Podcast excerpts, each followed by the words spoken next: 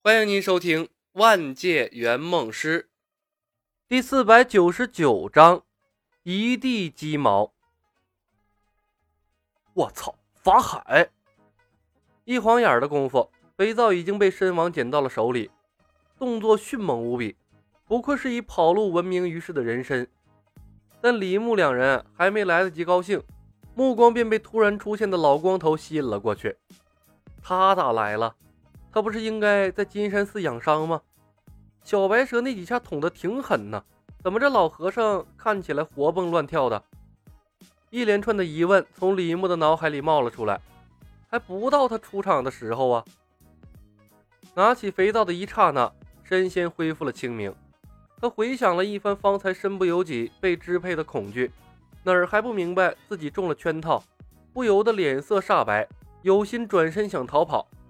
回头却看到了堵在门口的老法海，暗暗叫了一声苦：“无命休矣！”恰在此时，一声娇喝，胡媚娘和彩音从院墙外翻了进来，化成了人形，守在了神仙的旁边。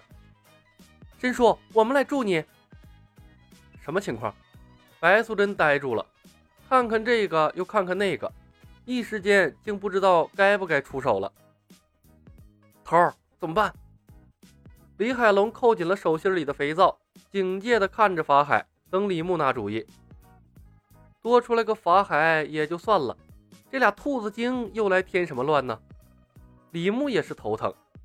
但李牧久经战阵，转眼间便分析出了形势，讪笑了一声，对申仙道：“申老，你们先撤，今天这事儿可能是误会。”鬼他妈才信！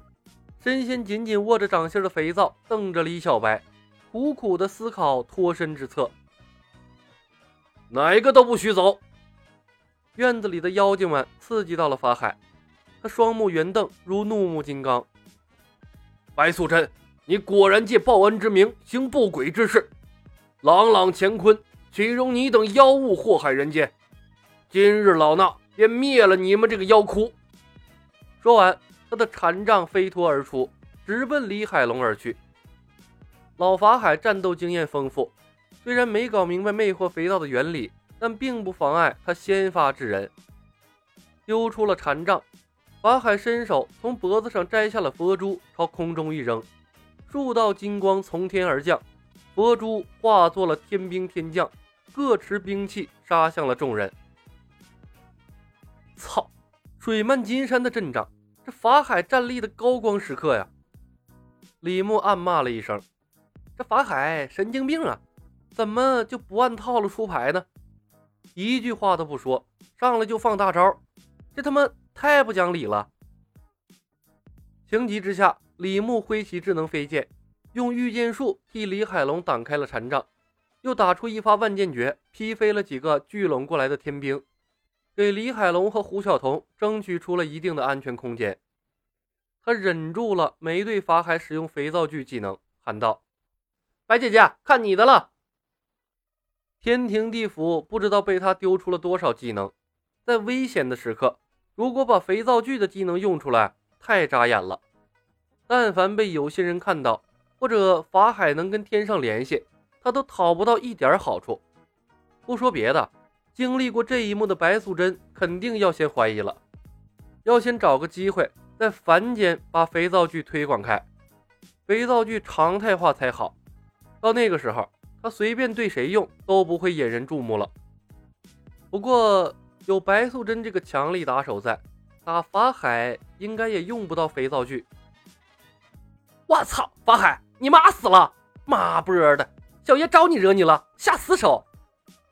差点被法海的禅杖送去见佛祖，李海龙当时就怒了，掌心里的四五块肥皂全扬了出去。头儿，干你老秃驴！趁着李牧等妖怪被天兵缠住，法海掏出了金钵，一道金光从金钵射出，照向了白素贞。蛇妖，今日你插翅难逃！话音未落，法海眼角的余光突然瞥到了李海龙甩手丢出的几个肥皂。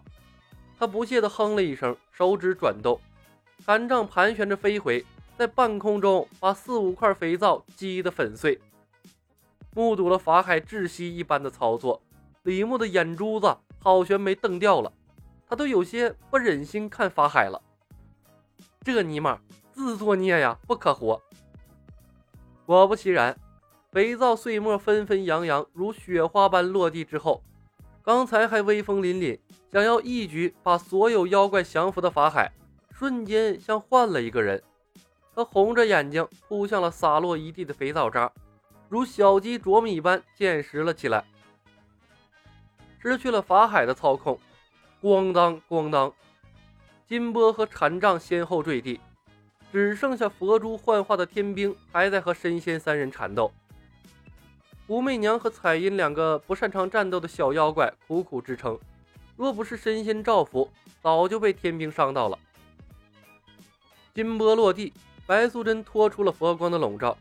心有余悸的退到了一边，立刻招出了雄黄剑，就要杀向法海。可一抬眼，却看到蹲在地上小心翼翼捡拾肥皂渣的法海，而后他小嘴微张，整个人都呆住了。果然是你们！真仙瞥到了李海龙丢出肥皂的恐怖一幕，目眦欲裂。他手一挥，爆出了一片紫光，炸开了围困他的天兵，身形晃动之间。一手一个扯住了两个兔子精，不再恋战，嗖的遁入了地下。那个恐怖的法师都放弃了战斗，蹲在地上捡肥皂了。他再不跑，怕是真要给人炖了。看到神仙逃走了，李海龙从袖口里又摸出了一块肥皂，问道：“头儿，把他弄回来吗？”当法海蹲下去捡肥皂渣的那一刻，李海龙的气儿一瞬间就消了。现在是杀法海的好机会，但他们还要为法海重塑三观呢。杀了他才叫自绝后路。神仙什么时候都能召来，先搞定法海。李牧揉了揉太阳穴，启动智能飞剑，又来了一发万剑诀，剑气齐上，把扑上来不知疲倦的天兵打回了佛珠的状态，然后守在客户身边，把剩下的天兵交给了白素贞。李海龙问。怎么弄？老和尚死脑筋，这次把他惹恼了，说服他估计不大可能了。咱又不能杀了他呀。李牧怜悯地看了眼法海，叹道：“哎，把他先送回金山寺吧。我们现在需要时间成长，没工夫和他置气。”李海龙一愣：“打晕了送回去？”李牧看了眼李海龙，道。丢块肥皂让他自己跑回去，还记得那个老太太吗？肥皂是可以接力的。说话的功夫，白素贞收拾完了最后一个天兵，散落在地上的佛珠自动归位，重新串在了一起。不得不说，法海虽然人品不咋地，但满身成装，比只有一柄雄黄剑的白素贞那可富裕多了。好似一阵暴风雨，来得快，去的也快。就这么一会儿，刚才还热热闹闹的求王府平静了下来，留下了一地鸡毛和一个专心捡肥皂的老和尚。气势汹汹的老禅师转眼就给收拾了。